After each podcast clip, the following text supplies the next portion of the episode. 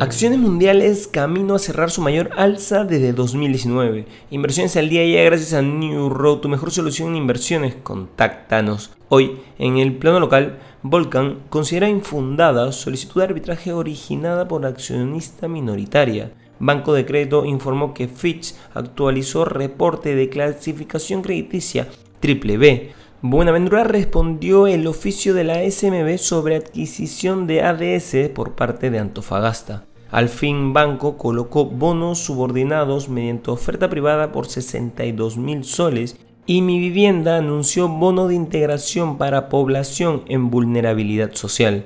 En los mercados internacionales las acciones mundiales tomaban un respiro en el último día de negociación del año, pero se encaminaban a cerrar con su mayor alza desde 2019, mientras que los bonos del Tesoro de Estados Unidos terminarán el año en términos generales donde comenzaron, camuflando algunos movimientos salvajes para el referencial en 2023.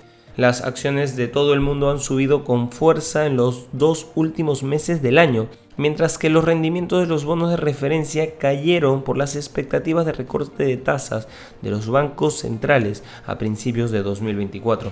Por otro lado, los precios del oro subían el viernes y se encaminaban a su mejor año de los últimos tres, apoyados por las expectativas de que la Reserva Federal de Estados Unidos podría comenzar a moderar su política monetaria ya en marzo del próximo año. El oro al contado subía un 0,02% a los 2.065 dólares la onza. El lingote ha subido cerca de un 14% en lo que va de año, dirigiéndose a su mayor ganancia anual desde 2020, después de que los precios subieron a un máximo histórico de 2.135 dólares el 4 de diciembre.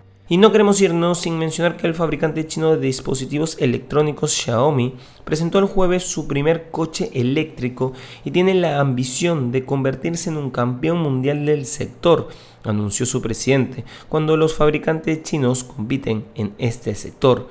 En una sala abarrotada en Pekín, el jefe de Xiaomi, Lei Jun, presentó el SU7, un sedán cuya comercialización comenzará en 2025 equipados con dispositivos Xiaomi para la parte electrónica.